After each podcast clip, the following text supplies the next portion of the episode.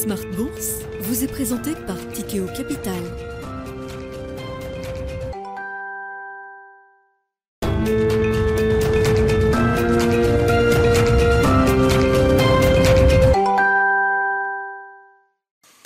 Bonjour à tous et bienvenue dans Smart Bourse. Smart Bourse, votre rendez-vous bourse deux fois par jour sur Bismart en direct à midi et demi. Tout d'abord, une demi-heure pour décrypter les actualités euh, financières de la mi-journée avant la grande édition du soir. Une heure cette fois-ci pour revenir sur la tendance et les enjeux des marchés financiers. Je vous rappelle également que vous pouvez retrouver toutes les émissions de Smart Bourse sur bismart.fr en replay, mais aussi en podcast sur toutes les plateformes de podcast. Et au sommaire de cette édition, la Chine assouplit sa politique en matière de restrictions Covid, mais aussi vis-à-vis de son économie et plus particulièrement vis-à-vis du secteur immobilier. Le gouvernement chinois a annoncé ce week-end deux séries de mesures. Une première série de 20 mesures qui allègent légèrement les restrictions en matière de Covid sur le territoire, notamment à l'encontre des voyageurs étrangers qui pourront effectuer des quarantaines réduites de deux jours à leur arrivée sur le territoire tandis que certaines délégations d'affaires pourront même être exemptées de quarantaine si elles restent dans un univers protégé et sous certaines conditions. Les conditions de vol sont également euh, un peu assouplies, alors que la Chine pouvait jusqu'à présent mettre euh, un arrêt brutal à une ligne si celle-ci présentait trop de cas de Covid à l'entrée en Chine. La deuxième série de mesures présentées par le gouvernement euh, chinois au nombre de 16, cette fois-ci, se concentre sur l'économie chinoise et prévoit notamment un soutien au crédit des promoteurs immobiliers en difficulté afin de reprendre et finaliser des constructions à l'arrêt qui avaient elles-mêmes un impact sur le remboursement des crédits des propriétaires euh, concernés et non livrés. Nous commenterons euh, l'impact de cet assouplissement dans un instant sur le plateau de Smart Bourse. Nous reviendrons également sur la politique monétaire de la Fed dans cette émission, alors que les marchés financiers ont applaudi vendredi la statistique d'inflation plus faible que prévue aux États-Unis pour le mois d'octobre.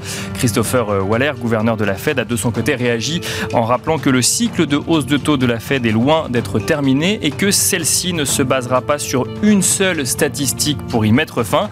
Mais il a également concédé que les futures hausses de taux pourraient se faire à un rythme plus modéré. Le marché semble actuellement pricer une prochaine hausse de taux de 50 points de base ce qui est venu d'ailleurs donner un petit peu d'oxygène euh, au marché action euh, vendredi. Nous commenterons cette situation dans Smart Bourse dans un instant avec nos invités. Et puis nous finirons cette émission comme tous les lundis avec le quart d'heure américain où nous irons retrouver euh, à Washington Pierre-Yves Dugas, notre correspondant, un quart d'heure américain où nous décrypterons ensemble ces élections de mi-mandat aux États-Unis alors que les résultats actuels montrent que le camp des démocrates garde sa majorité au Sénat, mais qu'aucun des deux partis n'a pour l'instant obtenu de majorité au sein de la Chambre des représentants. Des résultats dont, nous analyserons évidemment l'impact sur l'économie américaine et sur les marchés financiers. On se retrouve tout de suite.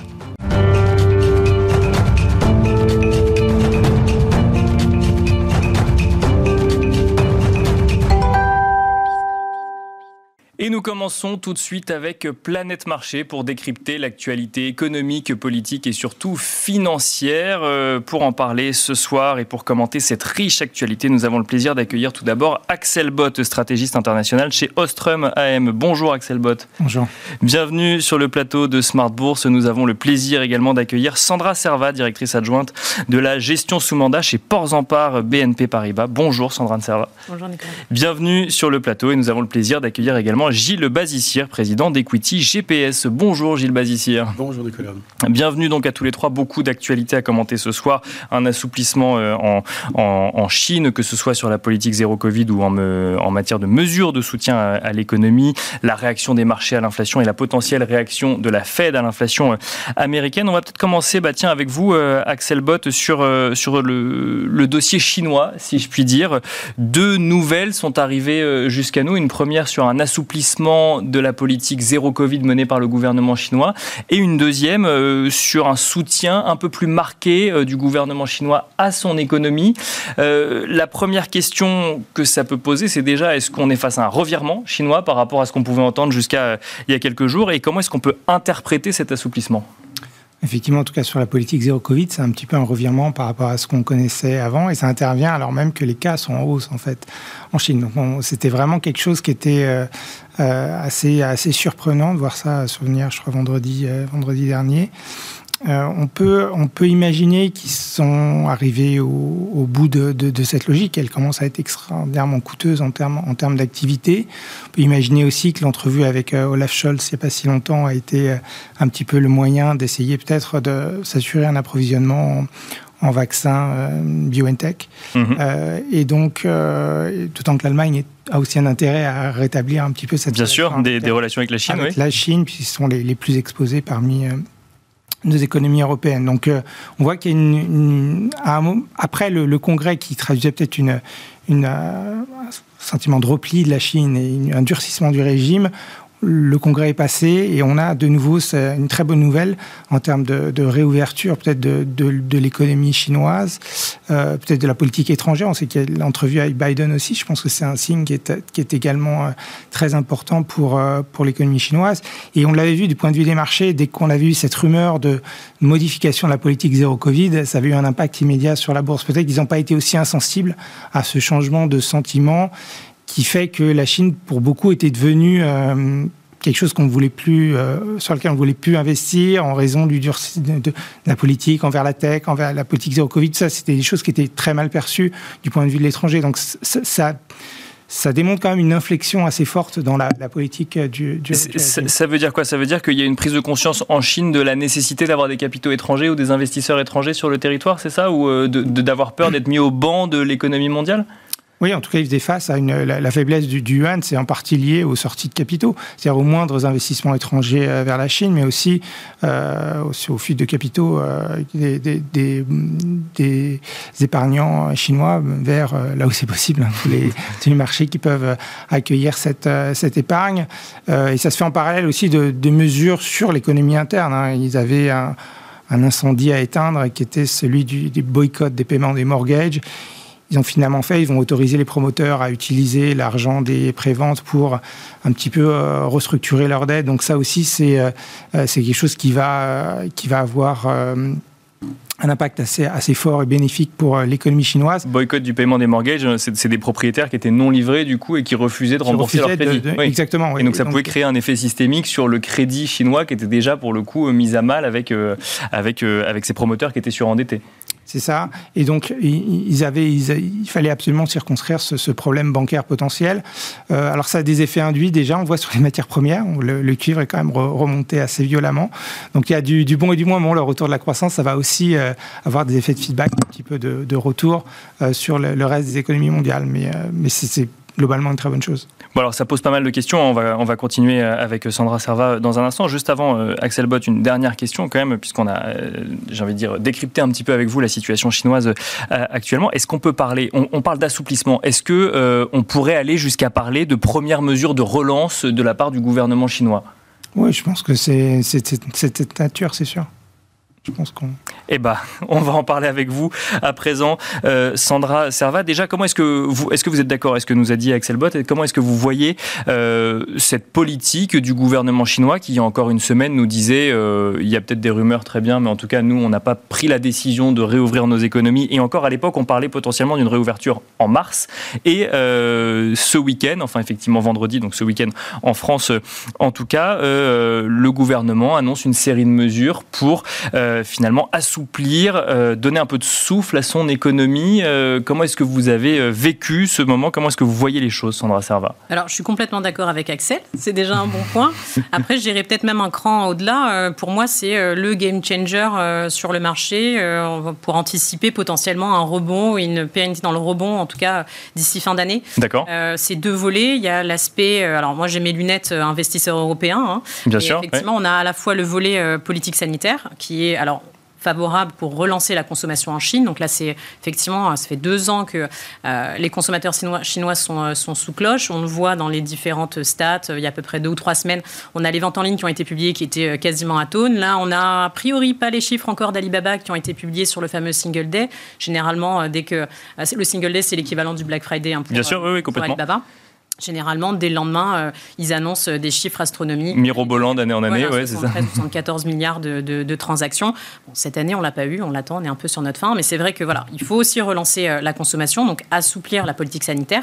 Et puis, euh, de manière tout à fait opportuniste, effectivement, pour un investisseur européen, ben, c'est un gros relais de croissance qui avait été coupé pendant pratiquement deux ans. Je pense à des secteurs qui ont un petit peu eu des difficultés ces derniers temps et qui reviennent en grâce, le secteur du luxe, par Bien sûr, dont, pourtant les, résultats, lorsqu'ils ont été publiés pour le troisième trimestre, n'ont pas montré de faiblesse euh, à cause d'une économie euh, chinoise fermée. Exactement, exactement. Bah, déjà, à partir du Q2, on a eu, alors là, on avait eu vraiment le ralentissement euh, de la Chine sur les Q2 des, des groupes de luxe. Le Q3, c'était finalement moins mauvais qu'attendu. On était globalement flat ou légèrement aussi pour les grands groupes, notamment les grands groupes français. Je ne citerai pas les noms, mais vous les avez tous en Bien sûr. Donc, il y a eu quand même des relais de croissance assez significatifs, notamment avec la zone euro qui a repris le relais et, et la zone US mais euh, le trou dans la raquette chinois, on le sent, il est encore là. Donc c'est vrai que si on a une relance et en tout cas une, inflexion de la politique sanitaire en Chine, on va avoir des grands gagnants. On l'a vu, ça fait pratiquement deux semaines déjà qu'on a un marché du luxe ou un secteur du luxe qui est en train de reprendre des couleurs. Euh, quand on a eu les annonces vendredi et même jeudi, on a eu euh, des rebonds assez spectaculaires de toutes ces valeurs étiquetées Chine. Il n'y a pas que le luxe, il y a d'autres boîtes, je pense en tout cas sur les valeurs françaises, les Essilor dont le levier de croissance est également en Chine, des Schneider où une grande partie euh, du, marché est également en Chine. Donc euh, voilà, il va y avoir des choses positives. Quand on regarde un peu la pondération de ces grosses boîtes dans le CAC, il y a, à mon avis, on peut avoir un CAC flat d'ici la fin de l'année si euh, le marché. Donc, donc, ça peut continuer à alimenter le rebond sur le CAC 40 marché notamment. la rumeur, donc tant qu'il y a encore de la rumeur, bah, globalement le marché peut continuer à acheter. Après, il y a le deuxième volet. Là, je suis complètement d'accord avec Axel, qui est euh, la partie euh, effectivement euh, construction, plan immobilier. C'est un vrai plan de relance. Hein. On ne va pas voilà se cacher derrière les mots. il relance la machine à la fois au niveau de la consommation et puis au niveau de, de l'industrie et enfin de l'immobilier et de la construction. C'est 40% du PIB, mhm. un marché qui a été enfin voilà qui a été qui est sclérosé depuis depuis maintenant plusieurs mois voire années. Donc c'est massif. En revanche, là où je rejoins Axel, c'est sur le côté un peu compliqué ou les, les pressions inflationnistes qu'on peut avoir sur les matières premières dans un contexte où l'inflation est mondiale, où les banques centrales. Oui, ça vient rajouter de la demande alors qu'on a un problème d'offre. Ça vient embrouiller un peu ou complexifier un petit peu le, travail des banquiers centraux. C'est le seul petit élément négatif, mais all in all, je pense qu'a priori, c'est plutôt des bonnes nouvelles et on croise les doigts pour que le marché, en tout cas, euh, mette ses, lunettes roses et puis euh, anticipe et, price ce, rebond euh, d'ici la fin de l'année. Et pour que la rumeur dure un petit peu, pour que le rebond puisse continuer avant potentiellement d'avoir la nouvelle, c'est ça ou... Potentiellement, mais peut-être qu'on prendra la nouvelle, mais ce sera en 2023. En tout cas, pour l'instant, voilà, effectivement, le marché a, envie de payer cette, cette nouvelle et puis la Chine est, assez avare quand même dans, dans, les données, donc c'est un peu au compte-goutte. Est-ce que ça peut alimenter comme ça entre novembre et décembre C'est un petit peu le scénario qu'on a. On continue avec vous, Gilles Bazissière, avec euh, la question euh, qui est, qui est sous-entendue par la réaction des marchés. C'est est-ce qu'une réouverture fin 2022 de l'économie chinoise, ou en tout cas un assouplissement, euh, que ce soit sur une politique zéro Covid ou un assouplissement dans son soutien à l'économie, peut remettre en cause des scénarios récessifs en Europe ou aux États-Unis, comme on l'entend régulièrement à présent de part et d'autre de l'Atlantique? Avant de répondre à votre question, je voudrais euh, rajouter quelque chose sur la Chine elle-même, mhm. d'allocation d'actifs euh, global. Donc nous, vous savez, on, aime bien donner des ratings de bien sûr, à 10 euh, sur toutes les actions, tous les secteurs, toutes les géographies. Et on a les, pays émergents et la Chine en particulier, mais le Brésil également, qui est dans une situation pas inintéressante selon nous, ont des ratings très élevés. Hein, alors, c'est très élevé s'expliquait par oh, bah, la, forte baisse euh, euh, des, cours des actifs, mais une forme de résistance quand même dans euh, leurs résultats. si on prenait les le marché des valeurs chinoises en globalité, et une relative résistance même si récemment, en termes de leur dynamique de perspective relative. Donc, ce qui faisait qu'on avait un marché chinois, on a un marché chinois euh, euh, au-dessus de 8 sur 10, 8 hein, ou 9 sur 10. Ça veut dire qu'il est valorisé aussi faiblement, donc attractivement, euh, pour les acheteurs éventuels, comme il l'a été seulement dans 10, 15 ou 20% des cas dans le passé. Et donc, avec un marché chinois euh, qui fonctionnait bien parce qu'il y avait beaucoup d'exportations ou parce qu'on avait une forte demande intérieure? Ah, En fait, y a les exportations avaient un petit peu baissé, mais, mais, mais, quand même, il y avait quand même beaucoup, il y avait quand même toujours des flux d'activité assez importants. Euh, et puis, oui, une consommation intérieure qui, euh, même si elle est moins rapide qu'on ne pouvait l'espérer en termes de transition vers le service, le, vers les services le, la bascule de l'économie chinoise en vers, des, vers des secteurs et des types d'activités à plus, plus résilients, à plus forte valeur ajoutée et, de type PNB américain ou français en Europe. Bien sûr. Beaucoup de services bah, se fait de toute façon et c'est la, et c'est la, et c'est la tendance à très long terme. Alors maintenant, il ne s'agit pas de dire nécessairement qu'il faille acheter le marché chinois pour les investisseurs. Ça dépend euh, de euh, si on a les valeurs chinoises ou pas en direct dans son univers investissable. Et ça, euh, je dirais qu'il y a une dimension quand même qui est politique en la matière. On voit bien l'augmentation des tensions entre les États-Unis et la Chine le château d'eau mondial de l'épargne mondiale, ce sont les investisseurs institutionnels américains.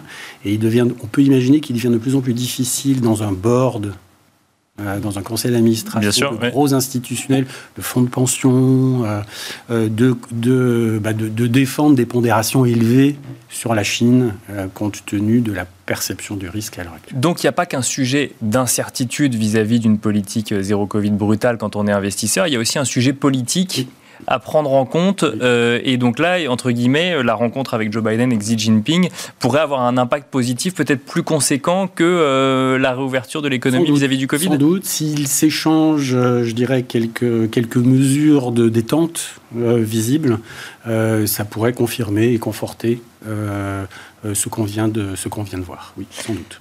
Et alors, je reviens euh, au scénario récessif euh, aux États-Unis euh, ou en Europe. Alors, effectivement, chacun dans ces scénarios, il voit une récession technique ou parfois une récession un peu plus, un peu plus conséquente. Est-ce qu'une réouverture fin 2022 de l'économie chinoise pourrait venir remettre en cause des scénarios comme cela Possiblement quand même, parce que c'est quand même un gros poids dans l'économie mondiale. Après, mon sentiment, c'est qu'il faut peut-être pas l'exagérer parce que les, pays occidentaux sont devenus quand même de moins en moins naïfs à l'égard du caractère euh, parfois très agressif hein, des exportations chinoises et également des politiques euh, de substitution aux importations de produits domestiques, euh, notamment dans les domaines les plus porteurs, hein, comme les domaines de, des, des énergies vertes, des transports verts, etc. etc.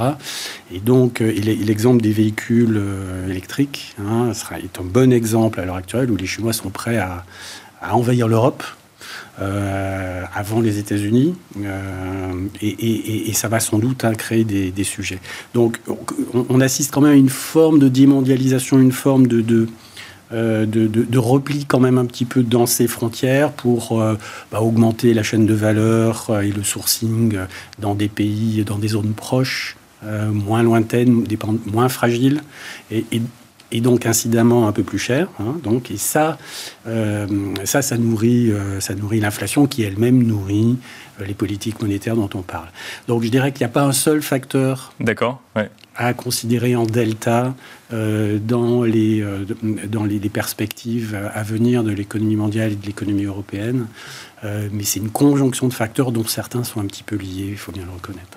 Euh, Axel Bott, j'ai envie de vous poser la même question dans vos scénarios économiques pour 2023, pour 2024. Est-ce que une réouverture de la Chine est anticipée déjà potentiellement? Et est-ce que ça, alors effectivement, même si ça n'est pas le seul facteur, comme nous l'explique très bien Gilles Bazissier, est-ce que ça vient quand même peut-être remettre en cause une vision un peu trop négative de la croissance en, 2000, en 2023, que ce soit aux États-Unis ou en Europe?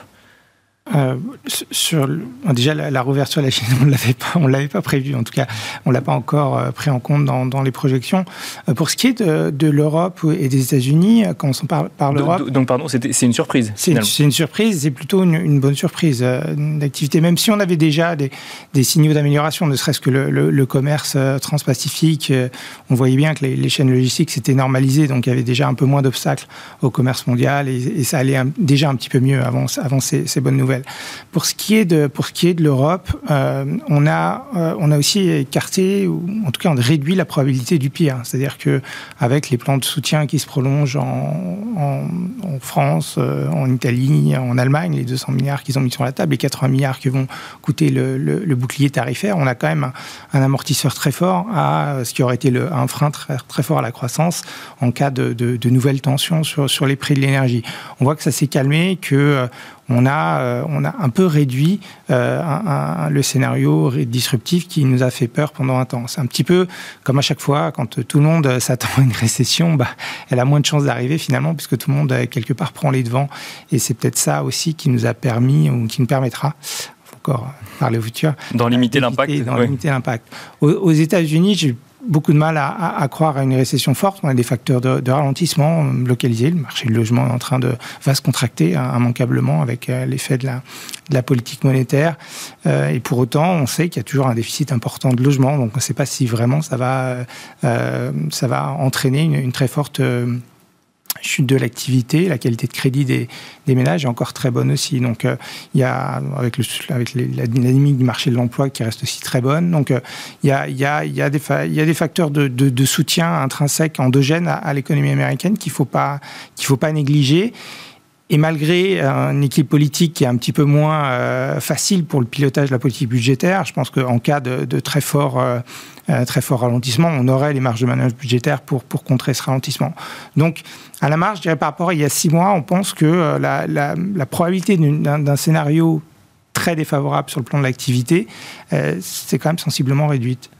Eh ben, ça nous fait une, transition toute trouvée, Axel Bott, avec du coup ce chiffre de l'inflation qu'on a découvert jeudi dernier. Donc euh, un chiffre euh, meilleur qu'attendu ou moins pire qu'attendu. Je sais pas quoi, tout dépend de la façon dont on a envie de présenter les choses, mais donc 7,7% euh, dans sa version globale, 6,3% sur un an en octobre dans sa version core, qui laisse entendre, ou en tout cas qui laisse espérer que l'idée d'avoir passé le pic d'inflation et potentiellement d'arriver sur une pente descendante en matière d'inflation et qui mécaniquement laisse espérer un changement de tempo ou un changement de rythme, en tout cas un changement d'intensité euh, de hausse de taux euh, de la Fed. Est-ce que euh, la Fed a l'air de dire, ou en tout cas Christopher Waller a l'air de dire que c'est trop tôt pour, pour entre guillemets, tirer des conclusions Pour autant, les marchés ont l'air de considérer que, que c'est pas, pas trop tôt. C'est-à-dire qu'on y est et que la prochaine hausse de taux sera de 50 points de base.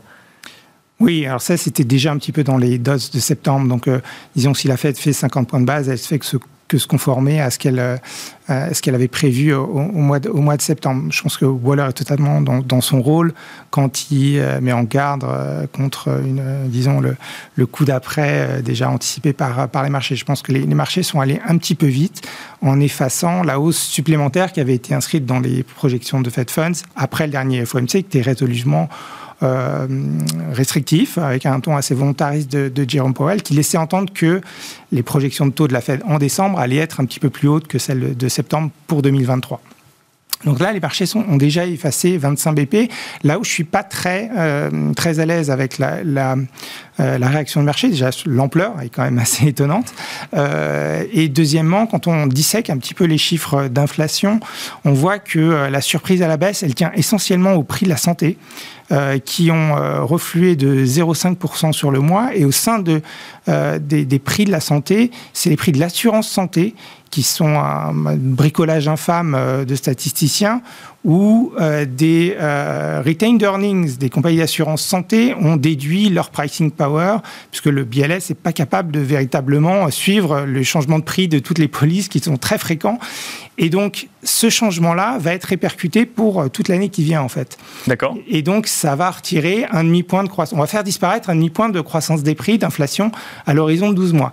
Donc, il y a des éléments un petit peu artificiels, non seulement dans ce chiffre-là, mais dans ceux qui viennent.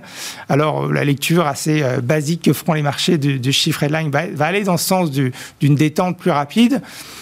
Euh, je pense que la Fed sera pas non connaît très bien ces problématiques de c'est très difficile d'estimer l'inflation plein d'indices et il n'y en a aucun qui, converge. Mais euh, voilà, donc quand même, je pense, il y aura un message de prudence du côté de la Fed vis-à-vis de ces, euh, ces, mouvements de statistiques qui sont parfois un petit peu artificiels. Donc euh, voilà. Je pense ne, crions pas victoire trop tôt, c'est votre message. Euh, Sandra Serva, même question, parce qu'effectivement, si on regarde le, chiffre global de l'inflation, on avait quand même l'impression qu'on était sur un plateau depuis quelques mois euh, à 8,3, 8,4, 8,5%. Là, euh, on a envie de voir une bonne nouvelle. Le marché a eu envie de voir une bonne nouvelle, de voir une bonne nouvelle. Vous partagez cet avis qu'il ne faut pas crier victoire trop tôt et qu'il faut décortiquer finalement l'inflation avant d'y voir, avant de, s'attendre à un assouplissement de la politique, enfin de la restriction monétaire menée par la Fed. Ah oui, complètement. Je dirais même une hirondelle ne fait pas le printemps. D'accord, oui. C'était dans, la, même thématique. Mais euh, là, pour l'instant, le marché a envie de monter. Donc, quoi qu'il arrive, il a ses, ses, œillets roses et puis il se dit euh, le pic est bah, finalement derrière nous.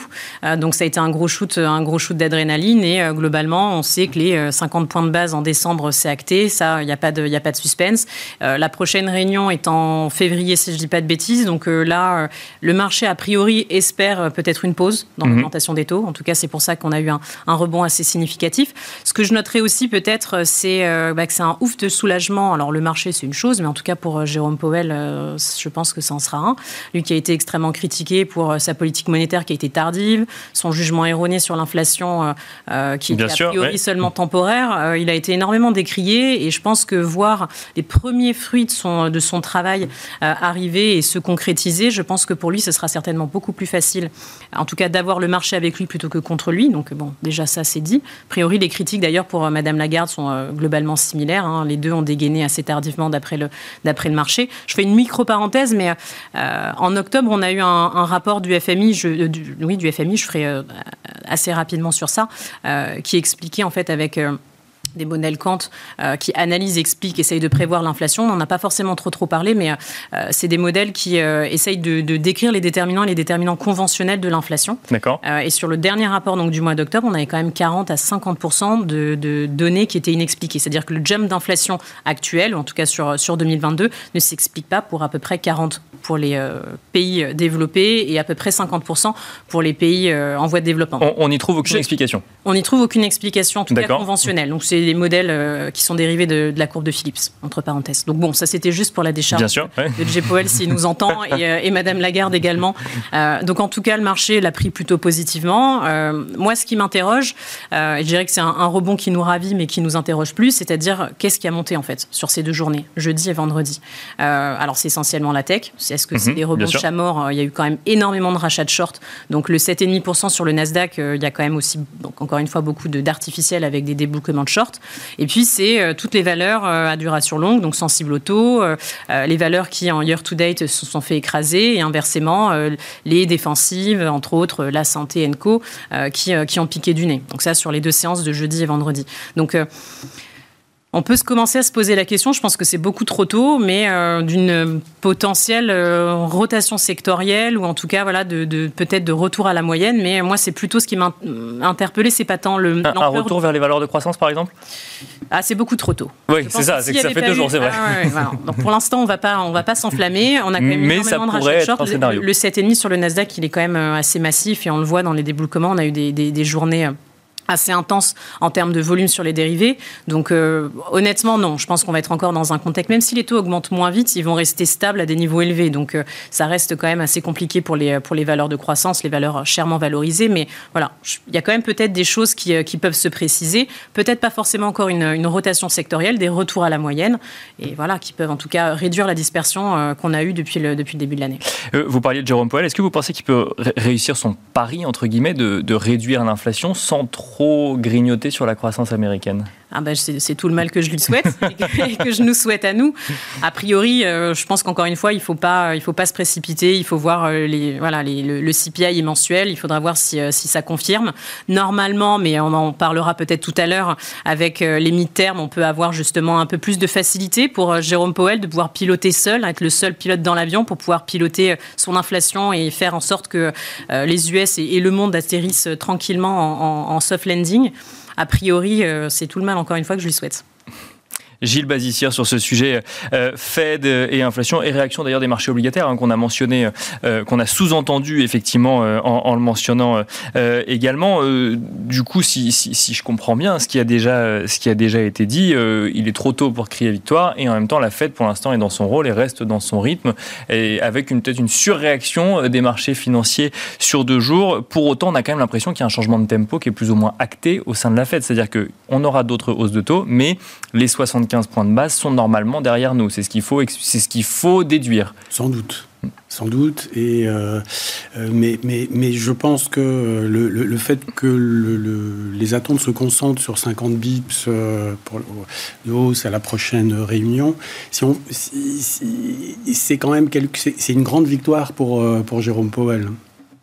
Hein, mhm. d'avoir un marché action qui remonte autant, euh, Alors qu'on en est quand même à 7,7% d'inflation. On n'est pas revenu à 2%. Hein. D'abord avec 7,5 et puis 6 encore, donc encore inflation. Très au-dessus euh, de toute la courbe des taux, que ce soit les Fed Funds, les taux à 3 mois, à 2 ans, euh, ou à 10 ans, ou même à 30 ans. Et, euh, et tout ça dans, dans, une fête qui crante euh, une fuite hausse des taux de 50 bips. Mhm. C'est quand même beaucoup, 50 bips. Hein. Il faut bien voir que on a, là, on est en train de, de monter à un rythme qu'on a rarement vu dans l'histoire, ou en tout cas dans l'histoire récente, de voir des remontées de taux courts.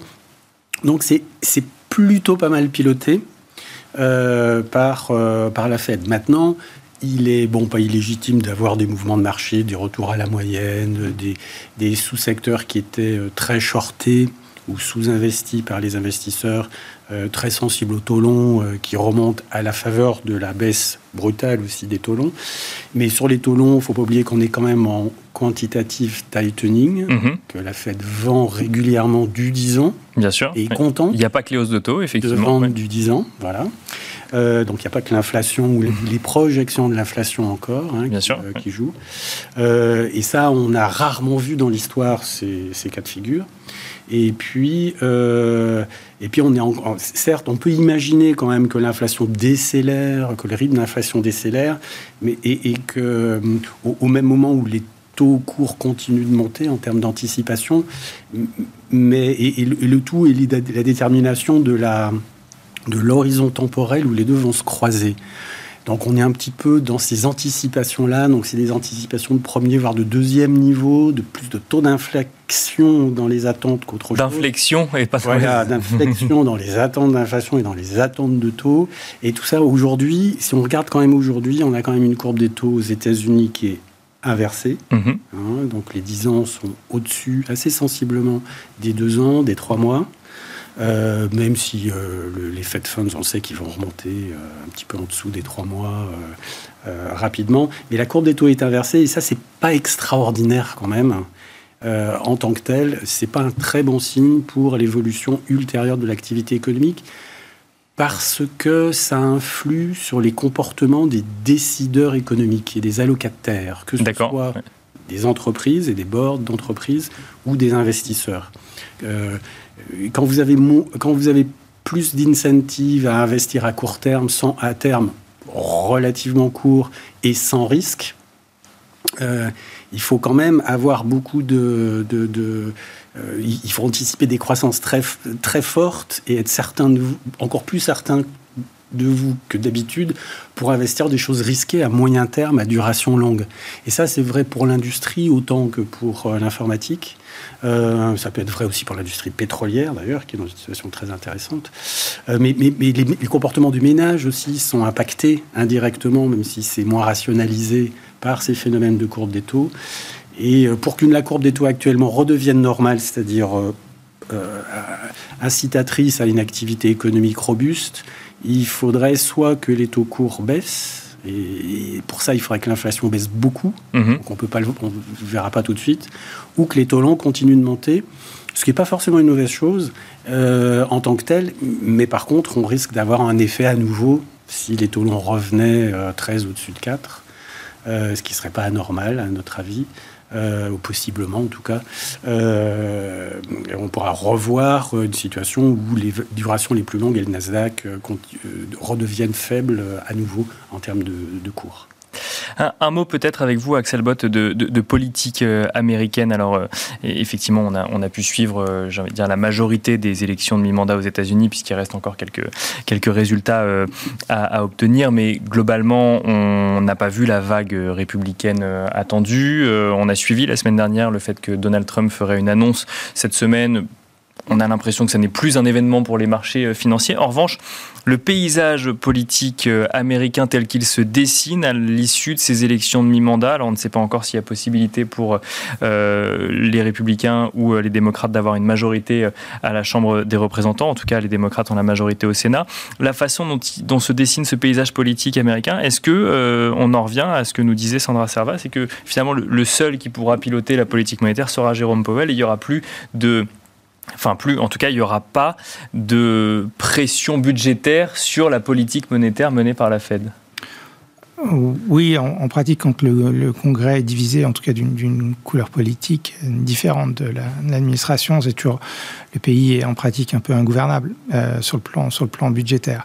S'il y avait un, très fort ralentissement, je pense qu'il y aurait de toute façon un consensus pour qu'il y ait de la, de la de la relance, euh, elle serait euh, différente si, Bien sûr, suivant les différents les, deux camps, accentués sur des baisses d'impôts, peut-être un peu plus de, soutien public du côté démocrate normalement. mais, mais en tout cas, ça change c'est pas, je pense pas que ce soit le, gros problème du jour. Effectivement, Powell a peut-être un peu moins de, de pression. il est possible qu'il y ait eu un deal pour, être, pour agir très vite sur, euh, sur l'inflation avec Biden il y a quelques temps.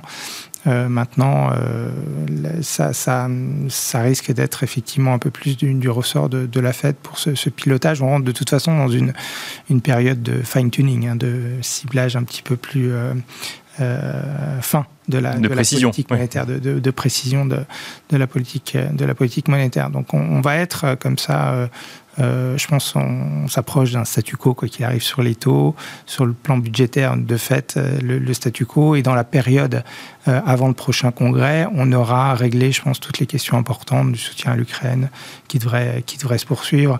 Il y avait eu cette, cette, cette inquiétude, hein, si, le, si en cas de vague rouge, que le, le soutien à l'Ukraine soit, soit remis en cause, devienne une un enjeu de politique intérieure aux États-Unis pour obtenir euh, du, camp euh, démocrate des, des, des concessions. C'est pas le cas.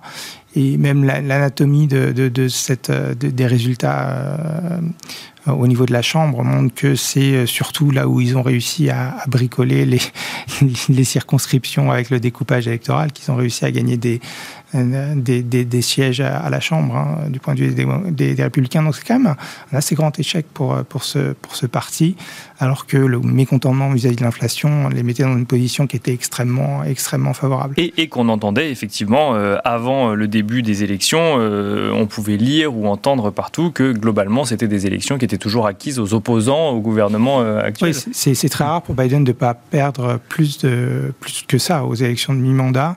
Alors, ils vont probablement perdre la Chambre quand même. Hein. Ça, ça paraît quand même très difficile de, de, maintenir la majorité, mais ils peuvent même gagner un siège au Sénat avec le runoff en, en Géorgie. Là, ce second tour qui est un peu particulier en Géorgie. Donc euh, finalement, ils s'en sortent euh, très bien. Donc globalement, on peut considérer que c'est une défaite pour les républicains, mais que c'est pas un si grand événement que ça pour les marchés financiers, c'est ça? Non, et même parfois, il faut être cynique. Euh, moi, quand le, Congrès est un peu bloqué, ça évite un certain nombre de surprises. Donc, ça peut être un facteur de baisse de l'incertitude quelque part. Sandra Serva, j'ai envie de changer radicalement de sujet avec vous. Alors, on a poser un contexte macroéconomique. On a passé beaucoup de temps à poser ce, contexte macroéconomique. Si on regarde un petit peu du côté des entreprises, on a cette saison des résultats qui est en train de se finaliser. On a vu de, nombreuses entreprises euh, publier leurs résultats avec cette question globale, c'est euh, d'un côté, on constate que les résultats sont globalement résilients, alors pas pour tout le monde, mais globalement résilients.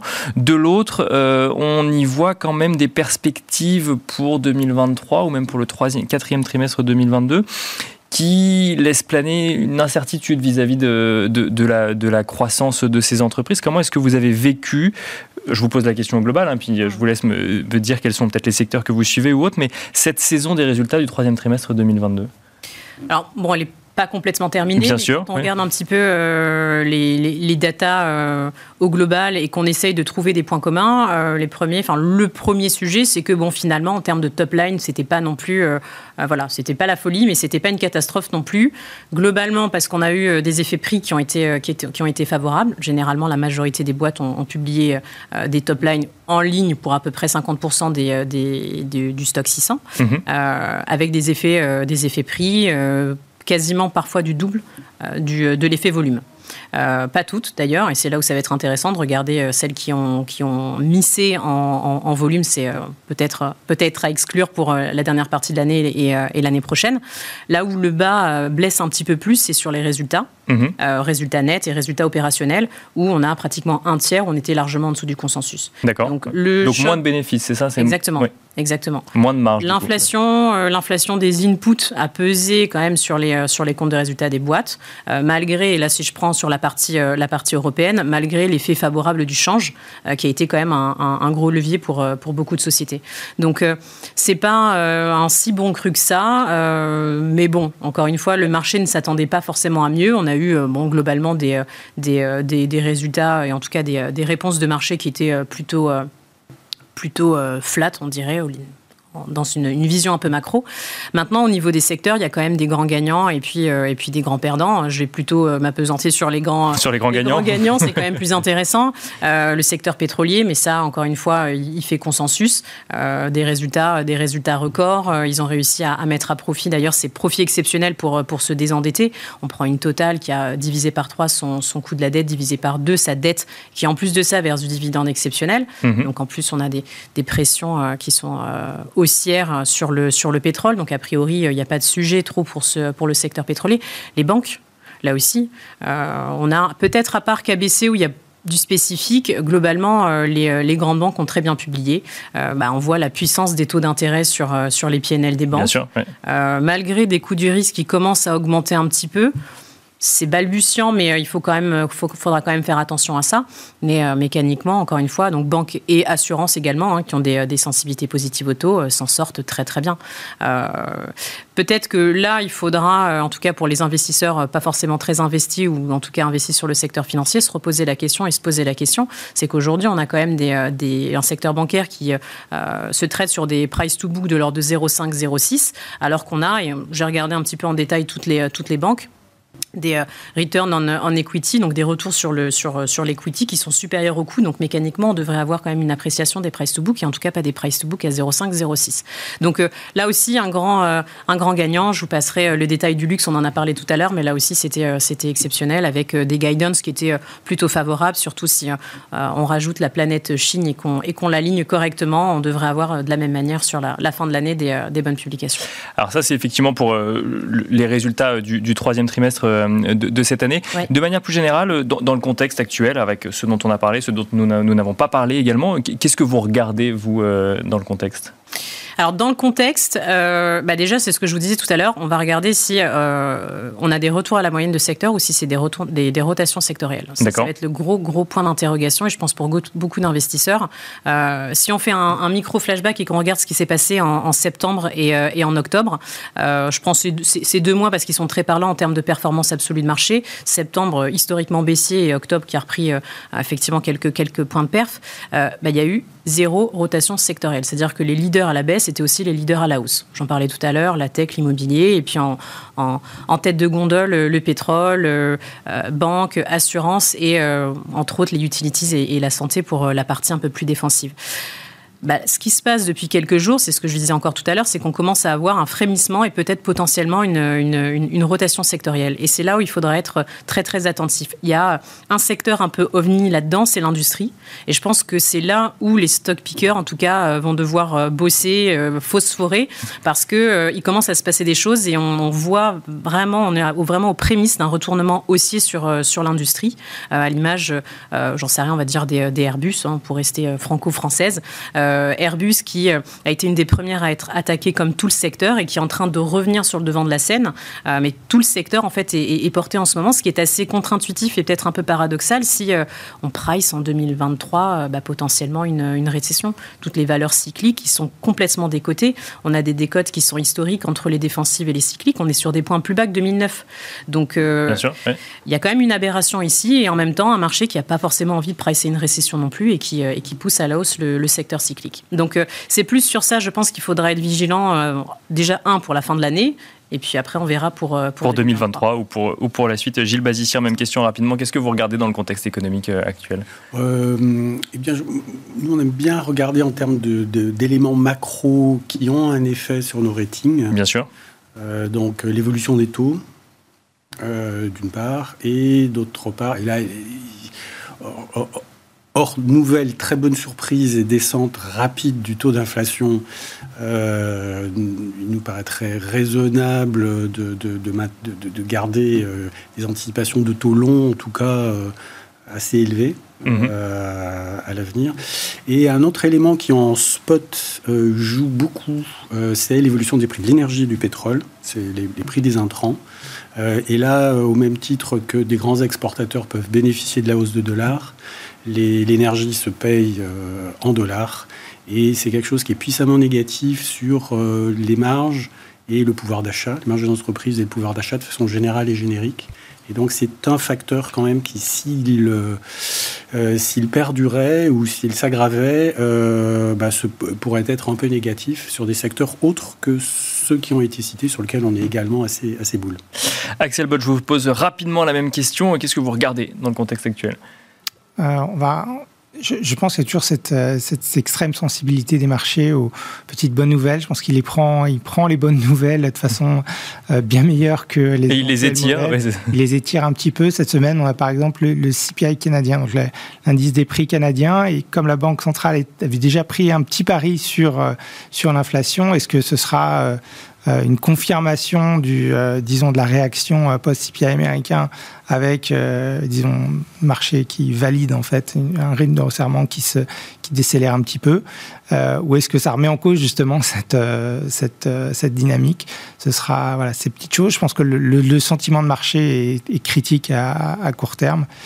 Marché a envie de monter. On verra s'il se heurte à quelques Merci beaucoup Axel Bott. Je rappelle que vous êtes stratégiste international chez Ostrom Asset Management. Merci Sandra Serva. Je rappelle que vous êtes directrice adjointe de la gestion sous mandat chez Ports en BNP Paribas. Et merci Gilles Bazissier. Je rappelle que vous êtes président d'Equity GPS. Merci à vous et on se retrouve tout de suite dans Marché à thème.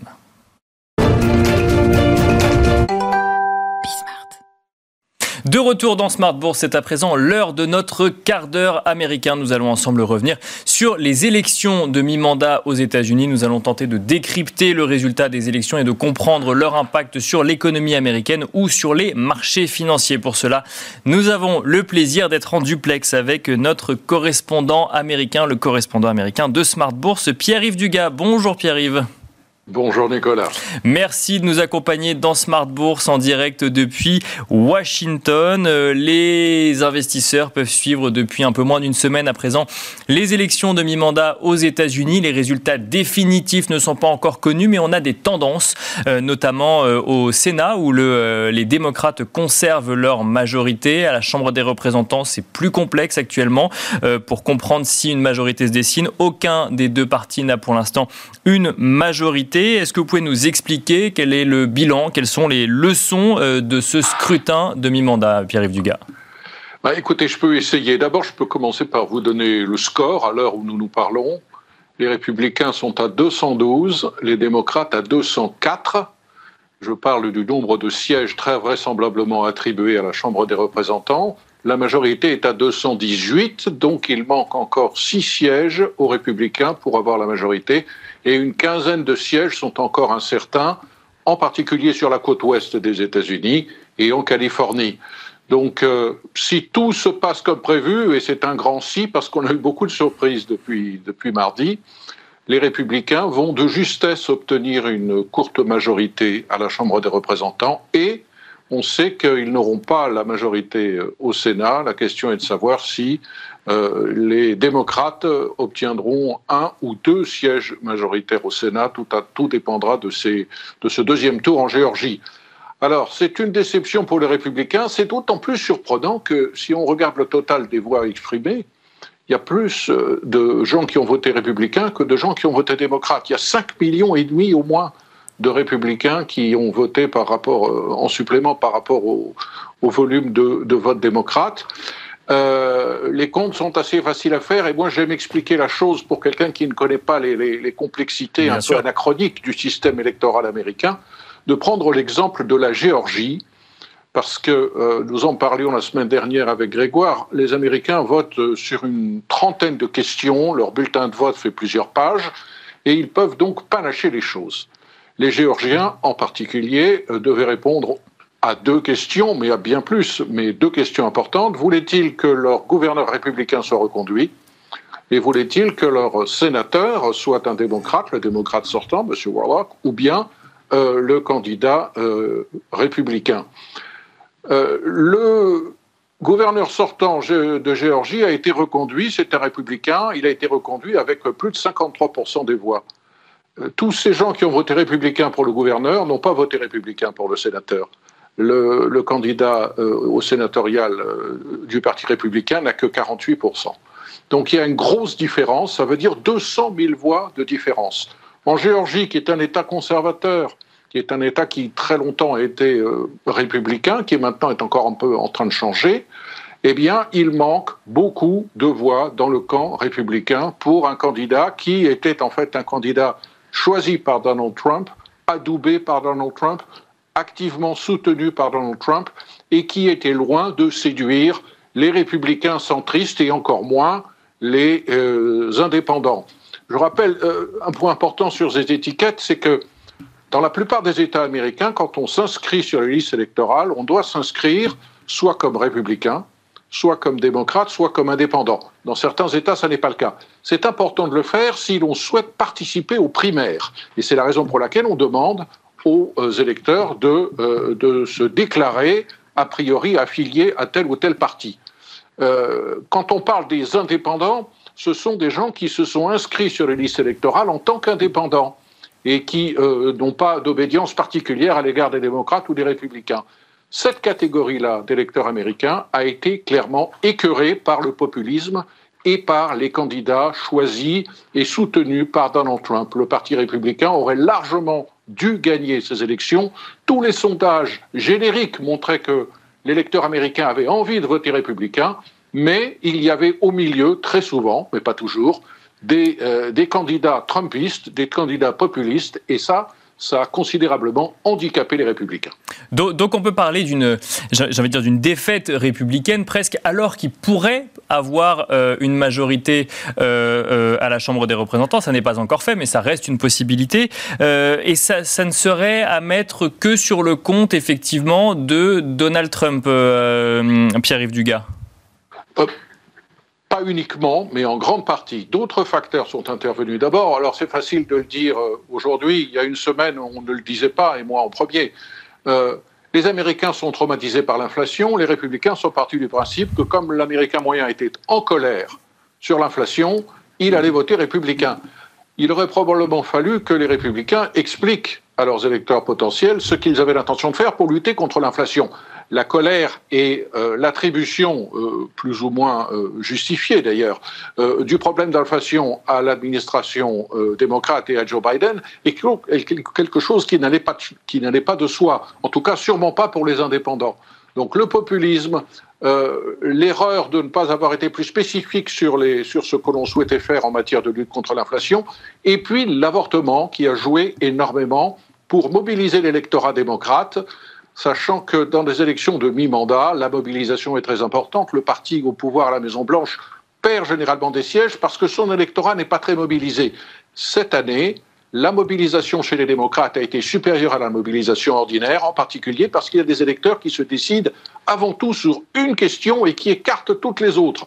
L'avortement est une de celles-là. On a beau être inquiet de l'inflation, pour certains électeurs démocrates, l'avortement est la chose la plus importante et ils se sont déplacés massivement pour aller voter. On pourrait rajouter aussi, et on le voit dans le Nevada, on le voit en Pennsylvanie, les démocrates ont compris que les règles du jeu avaient durablement changé dans le scrutin et que maintenant le, le, vote par correspondance est très important et ils sont beaucoup plus forts que les républicains pour aller chercher des électeurs hésitants et leur demander de voter pour eux par correspondance. Je ne parle pas de fraude, je parle de l'utilisation de ces nouvelles règles du jeu qui ont été mises en place au moment du Covid et qui font que dans des euh, circonscriptions qui sont très serrées, c'est le vote par correspondance qui va faire la différence. On l'a vu dans le Nevada où M. Laxalt était en tête et euh, mardi soir et euh, qui, M. Laxalt qui a appris en gros sa défaite dimanche parce que toutes les voix qui ont été comptées par la suite dans les autres comtés ont rendu compte de votes par correspondance très largement pro-démocrates.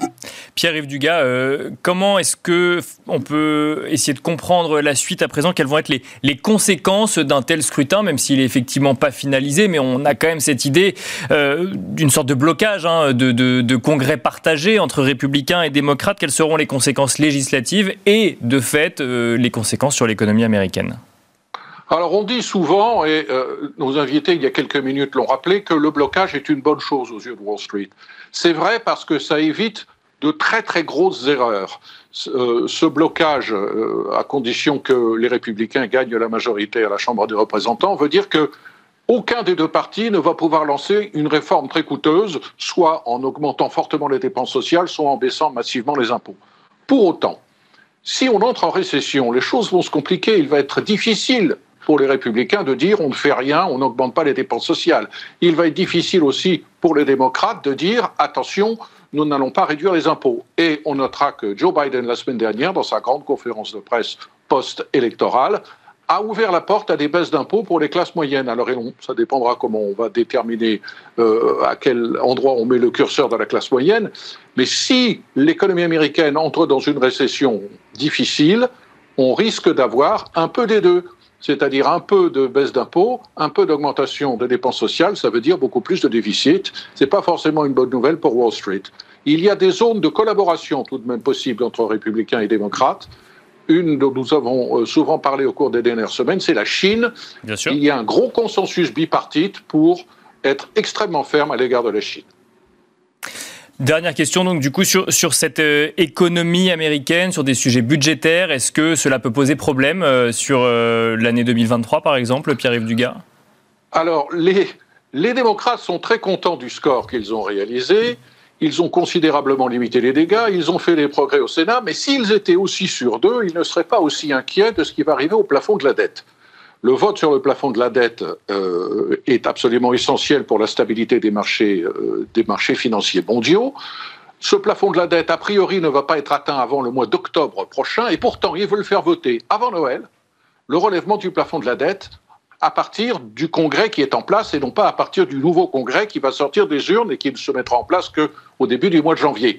Cela montre que, euh, en dépit euh, de la limitation des dégâts euh, du Parti démocrate, les démocrates sont inquiets que ce blocage puisse pousser la droite républicaine à faire du chantage sur le relèvement du plafond de la dette, ce qui serait une catastrophe, naturellement, pour tout le monde. Merci beaucoup Pierre-Yves Dugas de nous avoir accompagnés dans le quart d'heure américain euh, dans Smart Bourse. Aujourd'hui, je rappelle que vous êtes le correspondant américain de Smart Bourse. Merci à vous également de nous avoir suivis. Je vous donne rendez-vous demain à midi et demi sur Bismart en direct pour un nouvel épisode de Smart Bourse.